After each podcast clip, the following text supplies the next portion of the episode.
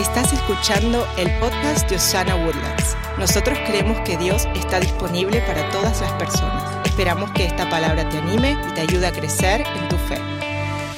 Hoy quiero recordarte que Jesús es tu esperanza.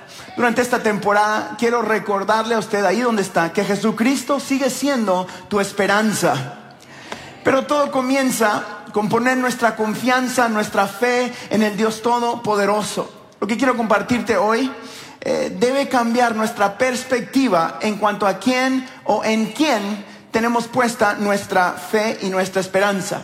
Quiero empezar contándoles una cosa linda que leí esta semana. Eh, vi unos números que, que, nos muestran la gran importancia que Jesús tiene en nuestra sociedad y en la humanidad. Escuche esto, más de dos mil millones, más de dos mil millones de cristianos, cuando esto fue escrito hace unos años, más de dos mil millones de cristianos en el mundo afirman ser seguidores de Jesús. Más de un billón o mil millones de musulmanes honran a Jesús como un gran profeta. Líderes teólogos judíos estiman a Jesús como un gran rabí. Y a Jesús, o la imagen de Jesús, o que representa a Jesús, lo puedes encontrar en miles de templos hindúes. ¿Por qué es esto importante? Porque nos marca la gran importancia, impacto que Jesucristo ha tenido en nuestra sociedad, en la humanidad en total. Él realmente es la persona más impactante que ha caminado la tierra.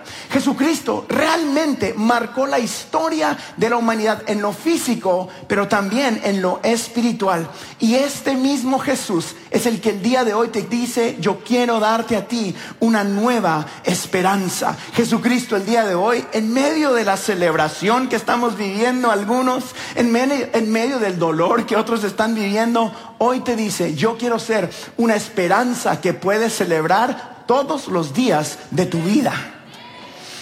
Jesús, claro, bueno, papi, por eso. Jesús estableció que esto no se puede cumplir o no puede tomar acción en nuestra vida si no creemos en Él. Y nuestra relación con Él estaría basada o está basada en la fe. Diga conmigo, fe. Eh, esto, Jesús dijo esto después de que fue crucificado, Él resucita y ese domingo Él se le presenta a once de sus discípulos por primera vez. Faltaba uno, faltaba el discípulo Tomás. Cuando llegaron los demás once eh, discípulos y le dicen a Tomás, oye Tomás, vimos a Jesús, Tomás no les cree. Y usted se acuerda, si, creció en la iglesia, lo que Tomás les dice, yo necesito poner mi mano en su costado y ver los agujeros en sus manos para poder creer que sí vieron a Jesús.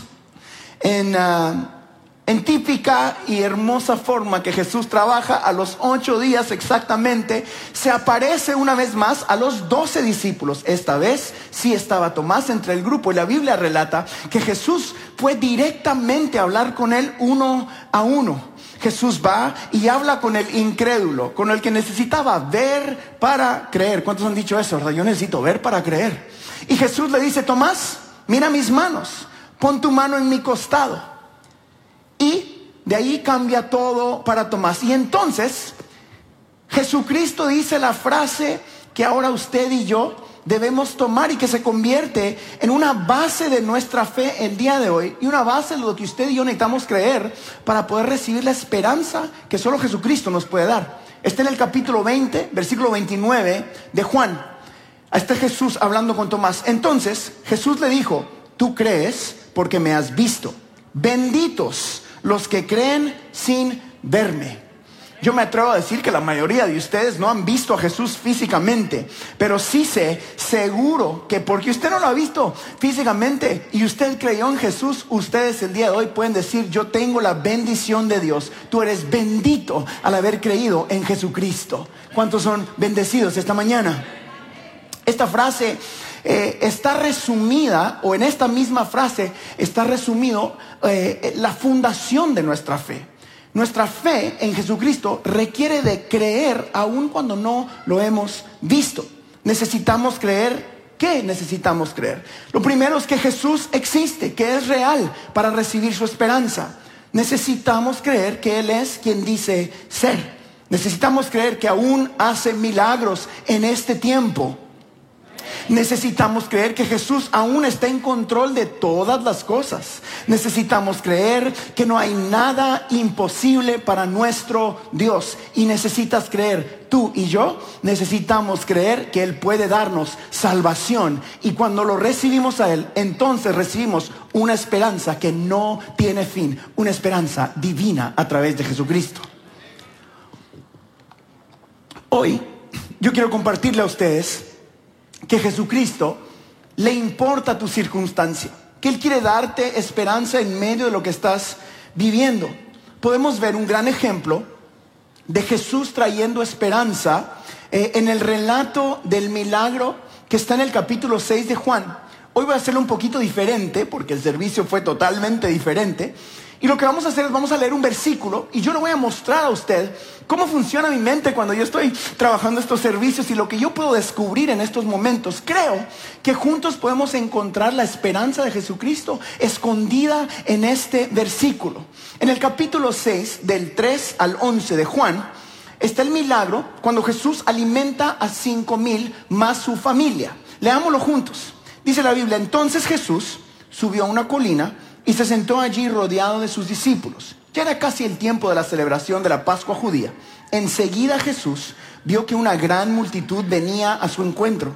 Dirigiéndose a Felipe, le preguntó, ¿dónde podemos comprar pan para alimentar a toda esta gente? Lo estaba poniendo a prueba, porque Jesús ya sabía lo que iba a hacer. Felipe contestó, aunque trabajáramos meses enteros, no tendríamos el dinero suficiente para alimentar a toda esta gente. Entonces habló Andrés, el hermano de Simón Pedro.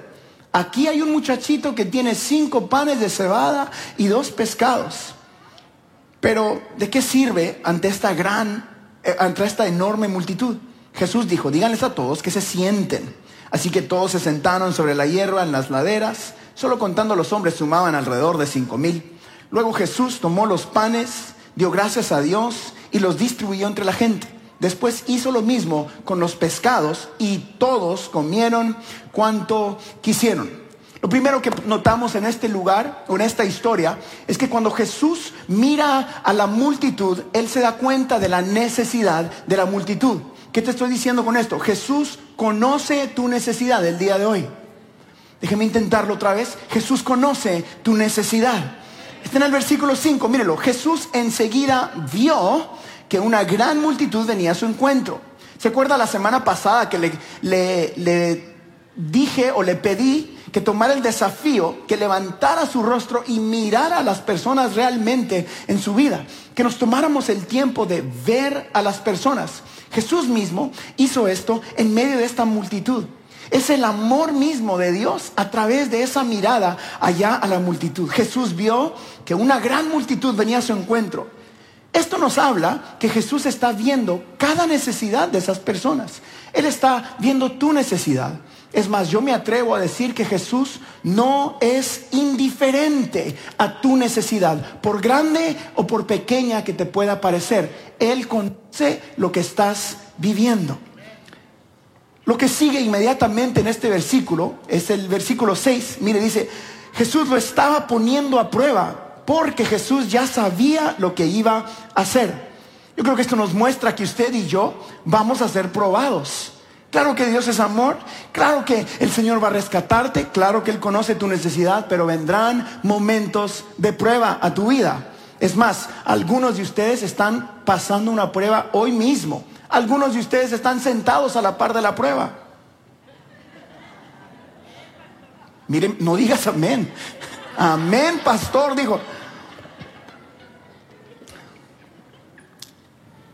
Pero va a llegar un momento en tu vida donde tu fe, donde por lo que estás creyendo, donde lo que estás viviendo va a ser probado. Muchos quisiéramos vivir nuestra vida cristiana sin la prueba, ¿verdad? Pero le tengo una noticia. No existe una verdadera vida cristiana sin pruebas reales. Si usted escucha un evangelio que le dice que usted va a vivir y que todo va a ser color de rosa y que nunca va a tener pruebas, ese evangelio no está en la Biblia. La vida tiene pruebas. Es más, Jesús estaba probando a uno de sus discípulos aquí mismo. Así que la buena noticia de eso es, aunque seas probado, Hoy yo quiero decirte que Dios ya tiene la respuesta para tu circunstancia y tu situación. Siga creyendo que Él es su eterna esperanza. Sin importar tu problema, Dios tiene tu respuesta.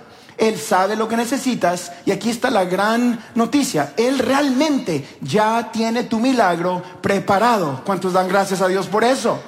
Dígale al que está en la par suya, Dios tiene tu milagro. Tu milagro está listo. Pero la verdad es de que aunque estemos aquí hay momentos donde nuestra, nuestra fe falta o nuestra fe flaquea, tal y como la de Felipe. Felipe tenía a Jesús a la par. Y le dice esto, mire el versículo 7, Felipe contestó, aunque trabajáramos meses enteros, no tendríamos el dinero suficiente para alimentar a toda esta gente. ¿No le parece a usted que nosotros somos igual que Felipe muchas veces? Eh, muchas veces decimos, aunque yo haga todo lo que esté a mi poder, aunque haga todo con mis manos, sigo intentando y nada sucede. Ya no hay nada que hacer. Hoy la buena noticia es que Dios realmente tiene una solución y que no te juzga cuando tienes tus momentos de fe flaca o tus momentos donde dices, ya no hay nada que hacer. Yo lo he hecho muchas veces, donde tiro mis manos al aire y digo, bueno, ya no sé qué hacer. No sé ni a dónde voy a ir o qué va a suceder y pierdo la esperanza. Pero qué bueno que mi esperanza no está fundada en mis habilidades o lo que yo pueda hacer, tampoco la tuya. Tu esperanza debe de estar solo en Cristo Jesús. Él nunca falla, Él nunca abandona, Él nunca perdió una batalla y no va a empezar contigo. ¿Cuántos dicen amén por eso? Dios tiene la solución cuando todo parece perdido. Versículo 10, mire, Jesús dijo, díganle a todos que se sienten. Así que todos se sentaron sobre la hierba, en las laderas. Solo contando los hombres sumaban alrededor de cinco mil. Lo interesante de esto es que Jesucristo da una instrucción a la multitud. Díganle a todos que se sienten. Cuando se han agotado todos los recursos, Dios siempre tiene una respuesta. Pero la respuesta de Jesús usualmente viene con una instrucción que va a requerir de obediencia. Esa es la que no nos gusta. Usted tiene que actuar, usted tiene una parte que jugar, tienes algo que hacer. A la multitud, Jesús le dice, siéntense. Si usted le gusta leer la Biblia, unos versículos antes de, esto, lo que estamos viviendo, Jesús eh, se encuentra con un paralítico en, en el lugar que se llama Bethesda. Era el paralítico que estaba 38 años al lado de esta como piscina eh, y cuando el agua se movía, el primero que entraba recibía el milagro por el que estaba creyendo. Este paralítico tenía 38 años de estar ahí, paralítico, y viene Jesús y se encuentra con él y en la conversación él le dice, ya no hay nada que hacer, nadie, no hay quien me ayude. Y Jesús le da una instrucción al paralítico, le dice, toma tu cama, ponte de pie y camine. Yo creo que Jesús muchas veces con nosotros es así. Usted dice, yo necesito un milagro, pero no hay nada que hacer. Tiro mis manos al aire. La multitud aquí le dicen a Jesús, aunque trabajáramos toda la vida, no tendríamos suficiente para darles. A ellos les dice, siéntense. Al paralítico le dice, párense. ¿Se da cuenta? Hay muchas maneras de que el Señor trabaja. A usted quizás le diga párese, al otro le diga siéntese, pero lo que debemos de concentrarnos en esto es obediencia. Jesús quiere darte esperanza, pero no funciona si no obedeces lo que Jesús quiere que tú hagas. La pregunta es, ¿qué te está pidiendo Dios el día de hoy aquí? Es muy fácil venir acá y yo decirte, Jesús, es tu esperanza eterna y nunca te dejará. Eso es verdad. Pero también tengo que decirte qué es lo que Dios está pidiendo de ti. ¿En qué te está pidiendo el Señor que seas obediente? ¿Qué área en tu vida es la que tienes que someter al Dios Todopoderoso? Porque aquí está la clave. Dios te está pidiendo algo y Él no va a hacer lo que viene después hasta que tú no hagas tu parte. El milagro de la multiplicación de los panes no sucedió hasta que todos se sentaron Díganle a todos que se sienten. Yo, como así piensa Harold, me imagino que ha de haber uno que otro. Digo, no, no me siento. A mí me dan las rodillas cuando me siento en el suelo. Eso me pasa a mí.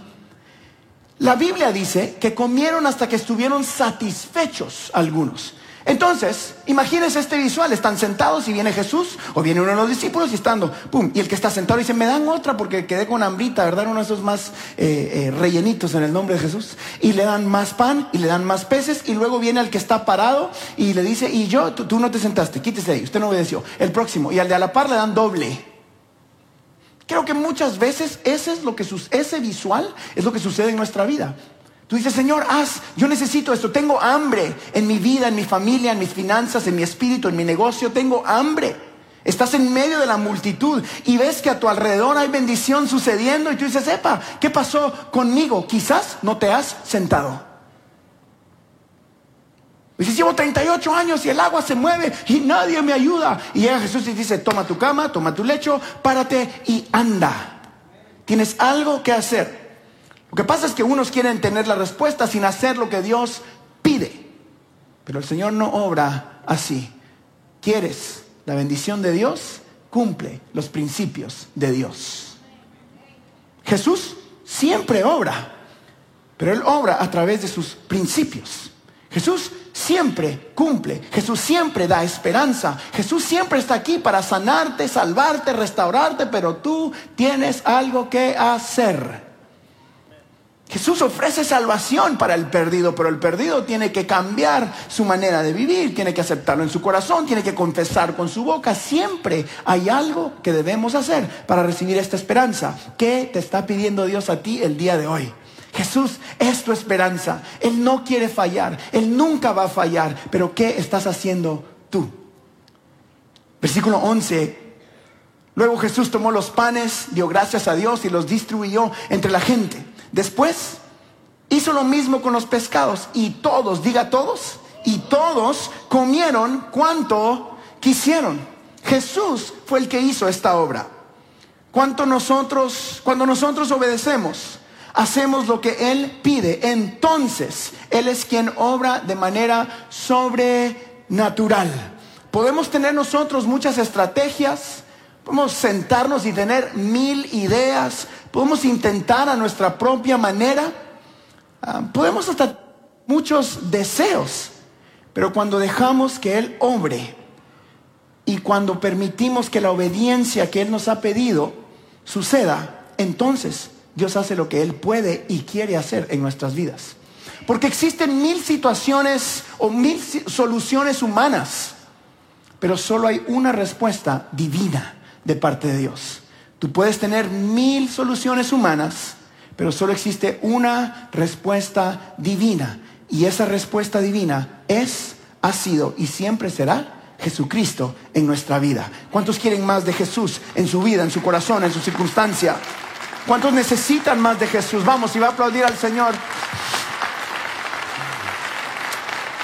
Yo creo firmemente que de igual manera si tú y yo ponemos nuestra esperanza en Cristo Jesús, vamos a quedar satisfechos como esta gente, que no necesitamos de tantas cosas, sino necesitamos eh, más de Jesús. Tú no necesitas más ideas, quizás la que tienes ya funciona. Tú no necesitas eh, más fuerza en lo físico solamente. Tú necesitas seguir las instrucciones que Jesucristo te está dando.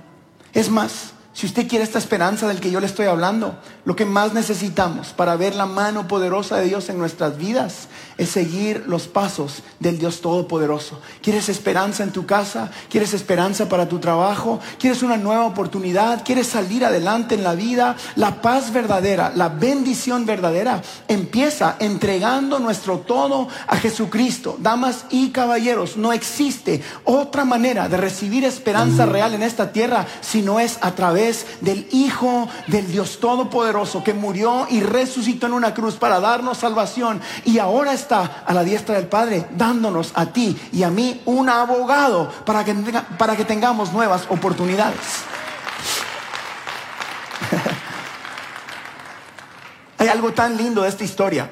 Y es de que los cinco mil, bueno, algunos estudiosos dicen que eran cinco mil hombres y depende qué diccionario bíblico leas. Algunos dicen que eran un total de 15 mil, otros dicen 25 mil. No sé la figura exacta, pero lo que sí sé es de que eran más de 5 mil. Y que el Señor hizo un milagro que les dio a todos los que obedecieron hasta que estuvieran satisfechos.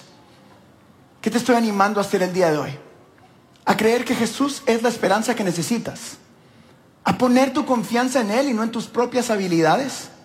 A que durante esta época navideña, donde mucha gente se concentra en Jesús, donde mucha gente está enfocada en el arbolito, los regalos. Uy, no sabe cuántos mensajes me llegaron porque dije algo del arbolito la semana pasada. Tranquilos, yo no adoro ningún árbol, adoro a Jesucristo.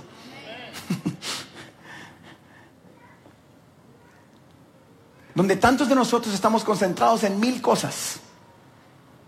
Yo quiero animarte a ti que necesitas esperanza, que necesitas paz, que necesitas un nuevo principio en tu matrimonio o en tus finanzas, que necesitas una nueva comunidad que te ame y que te permita gritar en medio de un partido, una comunidad que realmente te apunte hacia Jesucristo y no hacia una persona, donde una comunidad donde te ame a pesar de que hayas caído o que hayas hecho un error, una comunidad que está aquí gracias a la gracia y misericordia de Jehová. Si tú necesitas eso, lo que estás diciendo es, yo necesito la esperanza que solo Jesucristo puede darme. Y la Biblia enseña que podemos recibir esa esperanza cuando entregamos nuestra vida al Dios Todopoderoso. Yo quiero invitar al grupo de alabanza que venga y que adore con usted. Después de que este, tengamos un momento de adoración, yo voy a abrir un espacio donde quizás usted está aquí y le dice al Señor, yo necesito más esperanza. Yo quiero entregar mi vida a Cristo. Quiero correr a los brazos de este Dios que impactó la humanidad, pero sobre todo quiere impactar mi vida.